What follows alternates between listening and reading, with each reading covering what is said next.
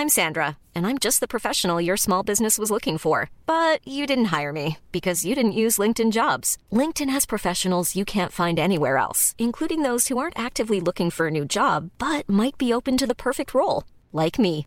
In a given month, over 70% of LinkedIn users don't visit other leading job sites. So if you're not looking on LinkedIn, you'll miss out on great candidates like Sandra. Start hiring professionals like a professional. Post your free job on linkedin.com/people today. Rock et Folk Radio. Nous recevons aujourd'hui un artiste que j'aime beaucoup, que j'ai déjà eu l'occasion de croiser euh, plusieurs fois, mais aujourd'hui avec un projet assez particulier, un projet assez ambitieux.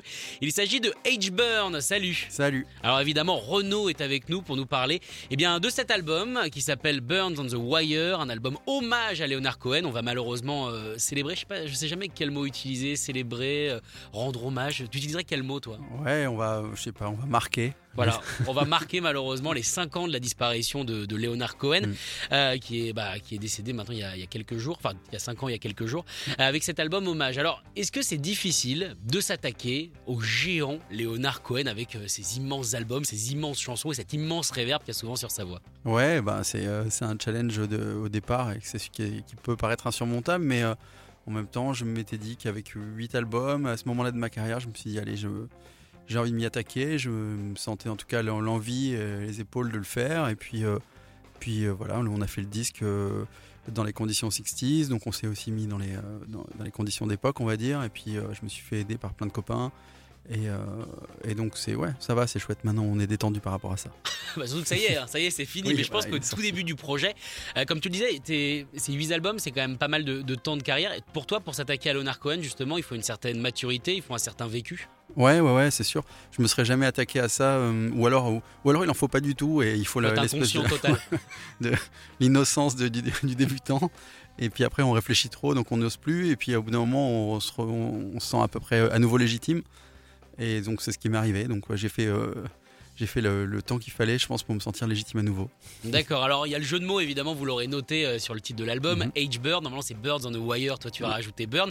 C'est pour Ouais. montrer que mine de rien c'est Leonard Cohen, mais c'est surtout toi. Ouais, ouais, c'est. euh, et puis c'est aussi, euh, tu sais, comme tu disais, tu t'attaques à un monument, donc tu es sur un fil, quoi. Exactement. donc là, c'est pour le, le coup. c'est la métaphore dans la métaphore, on va dire. Il y a plein de jeux de mots, plusieurs niveaux de lecture. Ah, c'est Christopher Nolan en fait. Exactement, ouais, c'est- juste là-dedans. c'est ça. Alors d'où vient cette idée euh, au début? Est-ce que c'est parce que tu étais un gros fan de Leonard Cohen? Je pense que la réponse est oui. Mhm. Mais comment est-ce qu'on on a l'idée, comment part le projet de s'attaquer justement à, à cette discographie et à ce monument?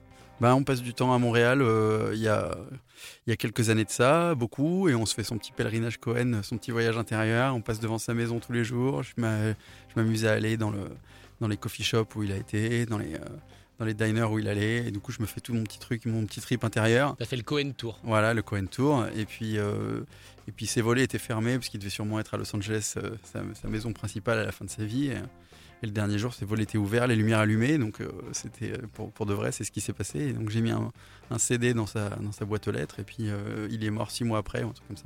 Je pense que je pense que t'as rien à voir là-dedans. Non, non, non. si je tu te posais pas. la question, je pense que tu n'as rien à voir Ouais, là-dedans. j'espère, ouais. mais c'était à quelle période? Parce qu'il nous a quittés il y a 5 ans, donc toi c'était il y a combien de temps que tu t'es fait ce Ouais, il y a quelque chose comme 6 ans et demi, 7 ans. Ouais, un truc comme ça. D'accord, et t'espérais quoi secrètement Le voir sortir de chez lui, Ouais. lui faire coucou En fait, sa- sa présence est tellement forte dans le quartier, au parc du Portugal, sur le plateau et tout, que qu'il y a une espèce de- En tout cas, moi, dans mon cerveau, euh, il était un peu partout. Quoi. Je l'ai jamais vu, mais il était partout. Ah, c'est- étonnant de faire ça quand même. euh. Et t'as as pensé à ce que tu lui aurais dit si euh, par hasard, hein, sans faire exprès, voilà, euh, bon, ça fait sept fois que tu passes devant sa maison, donc là la chance, il sort, on va dire, pour, euh, pour une broutille. T'as pensé à ce que tu lui aurais dit, est-ce que t'aurais osé aller le voir? Non, je pense que j'aurais sûrement pas dit grand-chose. J'aurais dit bonjour et puis j'aurais rasé les murs. Mais euh, ça m'allait bien, en fait, c'est presque de me, de me faire tout mon trip intérieur sans, sans même le croiser. Ça ça m'a nourri autant que si je l'avais croisé, presque. Alors pour toi, en même temps, on dit qu'il faut jamais rencontrer ses idoles. Ouais. Là pour le coup, euh, t'as été tranquille là-dessus. Voilà, j'ai été tranquille là-dessus. Tout à fait. Alors, euh, pour toi, c'est quoi Léonard Cohen? Qu'est-ce que ça représente? Est-ce que c'est toi petit qui l'écoute? Est-ce que euh, est-ce toujours accompagné? Ouais, c'est mes parents, c'est mes parents qui me font écouter ça petit sur un vinyle. C'est euh, c'est les premières chansons que j'apprends à faire en guitare voix. C'est une des raisons qui me donne envie de faire de la folk music. Avec, euh, avec les Dylan et les Springsteen, et etc.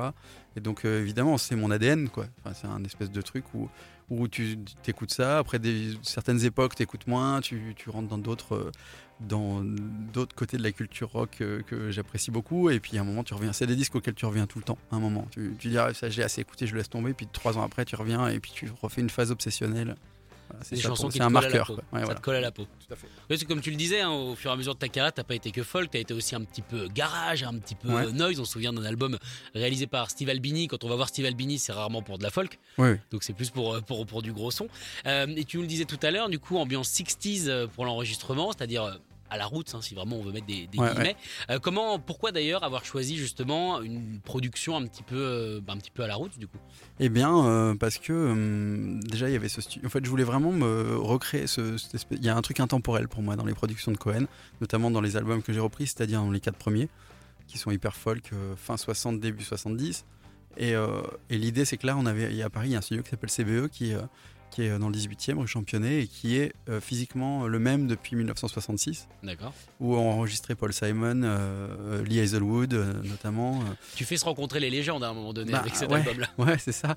Et puis ça tout se nourrit parce qu'après, euh, tu vois, euh, j'étais encore aujourd'hui en train de faire des prises additionnelles pour mon futur album, moi, dans ce studio-là. J'en- J'en arrive précisément. Et, euh, et euh, donc, euh, hier, on regardait les vidéos de Lee Hazelwood dans ce studio qui existe en 66 sur YouTube. Tu tapes studio CBE Lee Hazelwood, tu tombes dessus. Et en fait, voilà, le studio est le- exactement le même aujourd'hui. C'est pas un mythe, quoi. Euh, tout le piano est d'époque, les micros sont d'époque. Et t'oses toucher? T'oses toucher, ben tu. Ouais. pas tout de suite, mais- En fait, il y a un espèce de truc de musée vivant, quoi, qui est vraiment super. Et du coup, le, tout- même l'odeur de- du lieu, ça aurait pu être Columbia Records so- 65. Euh, Cohen aurait tout à fait pu faire un disque là. Et si aujourd'hui il arrivait, même le Cohen de, le Cohen de 72 aujourd'hui rentre dans ce studio, il fait euh, probablement le même disque qu'il aurait fait à l'époque. Donc pour nous, c'était euh, la mise en situation, une, presque une mise en abîme, on va dire. Quoi. D'accord. Alors comment est-ce qu'on fait euh, en- quand tu vois les, les situations dans lesquelles tu te mets On va essayer vraiment de recréer ce qu'aurait pu faire Leonard Cohen. Comment est-ce qu'on évite euh, l'album de reprise, on va dire, un peu cover band? Ben, on essaie de, s'attaquer avec respect à l'œuvre, tout en en s'excusant pas d'être là non plus, euh, en n'étant pas dans le, pastiche à la voix, ça c'est très important. Enfin, j'ai essayé de pas copier euh, les voix, changer de tonalité parfois. Euh, c'est aussi important pour moi de ne pas être exactement collé à la tonalité d'origine, parce que c'est- fou ce qu'on peut changer en changeant juste de tonalité. Et puis on a amené des cordes un peu partout, euh, des arrangements de cordes qu'il n'y avait pas forcément à la base. Donc on a, on sait aussi, euh, on, on va dire qu'on a amené une touche personnelle sur l'habillage, à défaut de l'amener sur le, sur les, de changer les mélodies ou quoi, parce qu'on s'y- on se, on se serait jamais permis ça. Moi, je comprends bien. Non, mais tu sais, il y a toujours ce truc de le.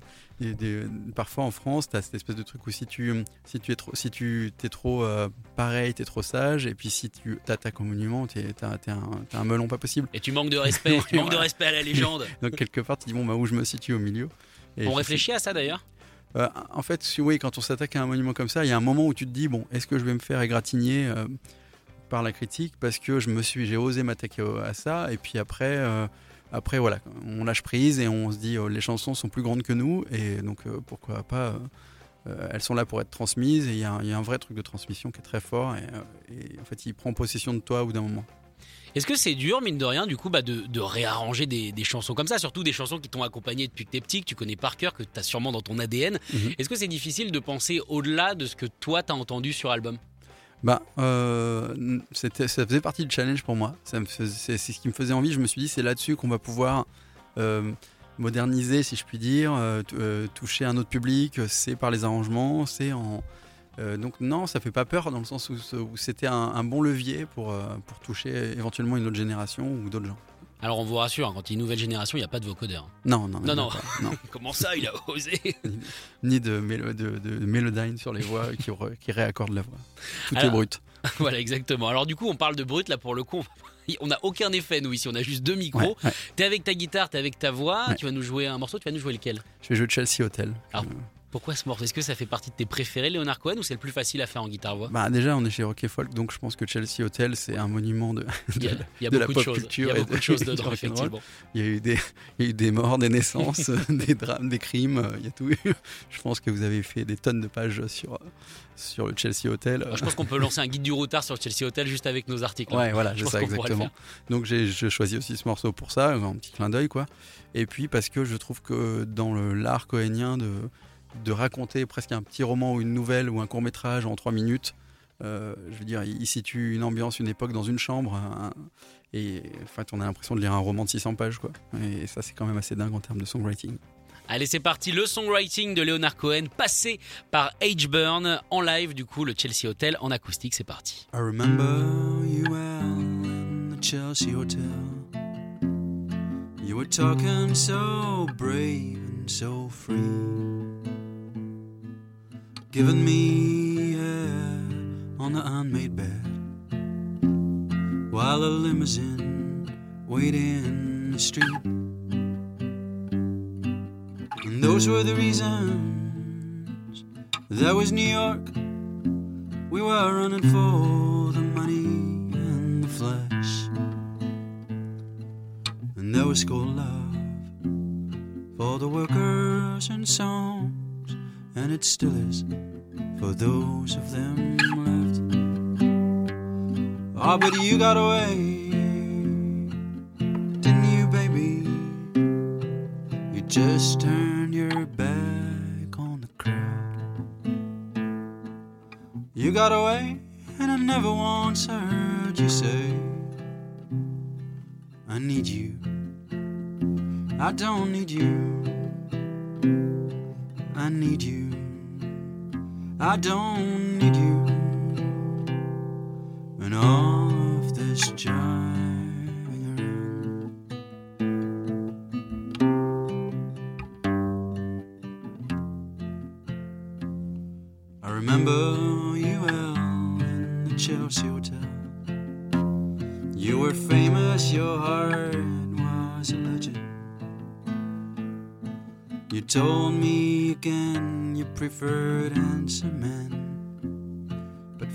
would make an exception. And then clenching your fists for the ones like us who are oppressed by the figures of beauty. You fixed yourself. You said, well, never mind. We are ugly, but we have the music. Ah, but you got away.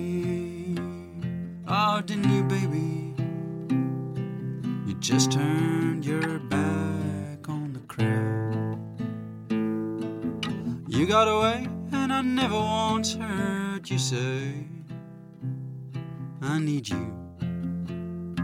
I don't need you. I need you. I don't need you. And all of this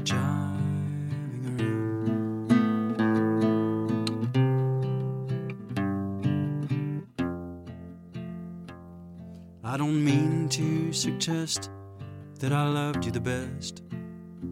I can't keep track of each fallen robin.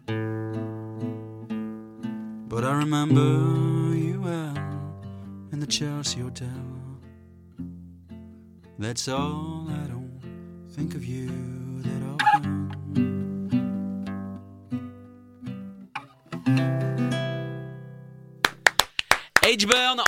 Sur Rock et Folk Radio avec donc cette reprise de Leonard Cohen. Il sort un album qui s'appelle euh, Burn on a Wire qui reprend donc euh, eh bien tous les plus grands titres, en tout cas ses titres préférés euh, de Leonard Cohen. Les quatre premiers albums, hein, c'est ce que tu, c'est ce que tu nous as dit. Tout à fait, je voulais vraiment me concentrer sur cette période-là parce que parce que c'est la période qui m'a donné envie de, faire de la musique au départ. Et puis parce qu'il y a une cohérence dans ces quatre albums, donc je voulais pas me lancer dans une espèce d'anthologie. Ça, pour le coup, je pense que ça aurait peut être très piégeux de vouloir couvrir toute la carrière. Ah bah là, on est sur un quadruple album, euh, et Oui, c'est interminable. Puis c'est pas le même, euh, c'est pas le même mode de production. euh, C'est pas le. Il aurait fallu faire quatre studios différents avec quatre setups différents, avec des musiciens différents. Enfin, c'était pas l'idée, quoi.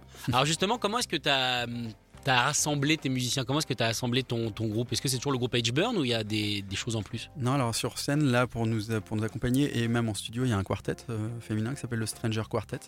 Donc quatre singer-songwriters, on va dire, qui ont toute une formation classique, mais aussi euh, qui ont leur projet à côté, et, qui, et dont on a... On, on, elles étaient là, donc elles ont fait tous les chœurs féminins aussi qui sont très présents dans Cohen. Et puis il y a euh, mon acolyte de toujours, Antoine Pinet, qui est multi-instrumentiste, qui, a aussi coécrit les arrangements, euh, qui a joué beaucoup, beaucoup d'instruments sur l'album. Et, euh, et, après, il y a plein de featuring, il y a plein de guests. Il y a Bertrand Belin, il y a Pomme, et il y a Lou Doyon, et il y a Kevin Morby. Que je vois là sur la couverture de, de Rock and Folk. Et oui, Kevin ah Morby. Oui, ah oui bah Kevin Morby qu'on adore ici, qu'on passe ouais. aussi régulièrement. Et c'est des gens que tu fréquentais déjà ou tu les as contactés pour ce projet? Euh, un peu un mélange des deux. Bertrand, on se connaissait déjà. Kevin Morby, j'avais déjà fait des, des, concerts avec lui et, euh, et du coup, je l'ai recroisé à un concert et je lui ai proposé le projet. Il a validé assez rapidement. Euh, Pomme, on se connaissait pas, mais, euh, mais je, je, sentais une âme folk et, et, je connais son attachement au Québec. Donc je me suis dit, il y a un truc. Et puis Lou Doyon, c'est pareil. Je savais qu'elle avait collaboré avec Adam Cohen, le fils de Léonard. Et donc je me suis dit, tiens, il y, y, a aussi un truc à faire. Donc euh, pour celles, celles, que je connaissais pas, euh, j'avais, euh, je savais qu'il y avait des accointances avec l'œuvre de Cohen. Donc voilà, c'était assez facile. Alors est-ce que tu as été tenté justement Je voulais parler d'Adam Cohen qui a notamment produit les derniers albums de, de son père et même un ouais. petit peu avant. Est-ce que tu as été tenté à un moment donné de te dire et si je le contactais, pourquoi pas bah, C'est ce que j'ai fait. C'est ce que tu as fait ouais, C'est ce que j'ai fait et il m'a répondu euh, un mois après mon email. J'ai réussi à me procurer son mail perso. Je lui ai envoyé l'album. Donc c'était un peu tricky parce qu'il aurait pu dire Mais qu'est-ce que c'est que ce truc Je, je vous attaque. 6 juin, un PDF ouais. de mon avocat. exactement, ça aurait très bien pu arriver. Après, bon, en l'occurrence, euh, il se trouve qu'on qu n'a pas détourné les chansons. Donc on avait le droit de les reprendre. Mais, euh, mais oui, effectivement, il aurait pu en tout cas désapprouver la démarche et ne pas l'endorser. Et il a répondu à un, un, très très joli message un mois après qui, euh, qui m'a remercié de, de l'avoir envoyé et que pour mon choix de, pour les bons goûts dans le choix des chansons, dans les arrangements, la production et le choix des collaborateurs, euh, que pour lui c'était, il me remerciait quoi. Je t'imagine en train de relire le mail 4000 ouais. fois. Ouais, c'est à peu près ça. Ouais. Parce que du coup, validé quand même par Adam Cohen, encore une fois, ouais, voilà. c'est quelque chose d'assez, d'assez, d'assez fou. Ouais, c'est pas rien, ouais. Ouais, j'ai eu l'impression que, puis que, enfin, c'était pas, tu sais, que j'avais le droit, que j'étais, c'était, euh, on était adoubés, si je puis dire. Ah j'essaie vraiment de me mettre à ta place, une petite ouais. émotion qui monte, ouais, ça doit être cool. euh, déjà une réponse. Parce que je pense que quand tu l'as envoyé, t'as dû te dire, il répondra jamais de toute oui, façon. c'est ça. J'ai dit dans le meilleur des cas, il répond pas. Dans le pire des cas, j'ai un courrier d'avocat. Partir en guerre contre, ouais. contre, la famille Cohen. Je me serais pas amusé à ça. Non, ça aurait pas, ça aurait pas été dingue. Alors toi, est-ce que tu es déjà de base un grand friand des albums de, de reprise et de réarrangement Il y en a beaucoup hein, sur Internet, notamment des albums de Queen of the Stone Age faits dans des églises. Enfin, il y, y, a pas mal de trucs qui se font. Est-ce que toi, tu es friand de ça? Pas, pas, forcément. Enfin, en tout cas, oui, je, je, suis friand de musique en général. Donc quand un disque de, co de, de cover est bien fait, je vais l'écouter mais euh, moi-même je m'étais jamais euh, plongé dans les, les, reprises des autres à fond. Enfin, je connaissais Amir Fan, la, la compile qui avait fait euh, les Inrocks à l'époque, je connaissais ça. il y avait, mais, non, je suis pas forcément un, un aficionado des trucs, de, des, albums de reprise. Et en même temps, je me suis jamais dit, tiens, en fait, à un moment, j'ai arrêté de penser ce disque comme un disque de reprise. Je me suis dit, euh, je me suis dit, c'est l'œuvre de Cohen qu'on essaye de transmettre aujourd'hui au, au, public français pour la plupart. Quoi. Donc c'était presque on était en mission. Mais du coup, est-ce qu'à un moment donné, quand justement on les reprend, on les réarrange, mmh. ces morceaux de Cohen qui resteront de toute façon ceux de Cohen, ils deviennent pas un peu les tiens? Ben, je pense qu'ici, parce qu'il a un truc très. Euh, c'est très facile de s'approprier ces chansons, dans le sens où euh, quand on commence à les jouer, on se sent un peu transporté, on sent qu'il y a quelque chose d'assez spirituel là-dedans. Et donc, du coup, euh, au bout d'un moment, c'est très facile de, de passer des soirs et des soirs à les jouer, de se dire, mais en fait, j'ai l'impression que c'est ma chanson. Ouais. Et puis, quand on fait ce travail-là, on fait presque un travail de, romancier, c'est-à-dire que j'ai presque tout lu sur lui je me suis documenté, j'ai essayé de, de, savoir comment il réfléchissait, enfin comment il écrivait. Et donc, donc ça c'est vraiment un truc un peu pas schizophrénique, mais ouais, on se met dans la peau de quelqu'un d'autre, quoi, comme quand on apprend un rôle et qu'on essaie de devenir le personnage un peu. D'accord, mais ça veut dire que tu penses que les arrangements que tu as apportés, c'est quelque chose que lui aurait pu faire? En tout cas, je pense qu'il les aurait pas détestés. C'est déjà pas mal. c'est pas mal. Ouais. C'est franchement déjà pas mal. Ouais. En tout cas, voilà un beau projet que tu nous présentes aujourd'hui, Renaud. Euh, Burns on the Wire. Est-ce que tu comptes tourner avec euh, ce projet, monter un spectacle autour de Léonard Enfin, un spectacle, je sais pas, un concert en tout cas autour de Léonard Cohen? Oui, on a déjà fait 35, euh, 35 concerts autour de, de, ça avec le quartet. On a fait une philharmonie de Paris en juillet dernier qui était un magnifique moment avec plein d'invités, plein dont Pomme Bertrand Belin notamment, Rosemary Stanley et Jonathan Morali de Cinematters qui étaient tous là et c'était hyper chouette. Là, on a encore 30 ou 40 dates qui arrivent. dont un Trianon le 13 mars. Donc ouais, c'est, c'est, c'est beau. Et puis dans la, la période qu'on connaît, nous, c'était presque cool pour nous parce que les concerts assis, ça allait parfaitement pour du Cohen. C'est vrai. Et il y avait plein de créneaux vacants parce que nos amis internationaux ne tournaient pas. Donc du coup, on s'est retrouvé avec presque peut-être le double de dates que ce qu'on aurait eu normalement. Ça t'étonne, toi, euh, cet engouement, mine de rien, pour un artiste, un gros artiste comme Leonard Cohen, mais qui reste quand même, entre guillemets, encore euh, intime pour le grand public? Ça m'étonne, oui et non, parce que je, sais qu'il y, euh, a un truc multigénérationnel avec Cohen. Donc ça arrive souvent qu'on ait un public de grands-parents euh, jusqu'aux petits-enfants. On a, on a, souvent trois générations euh, dans la même salle de concert.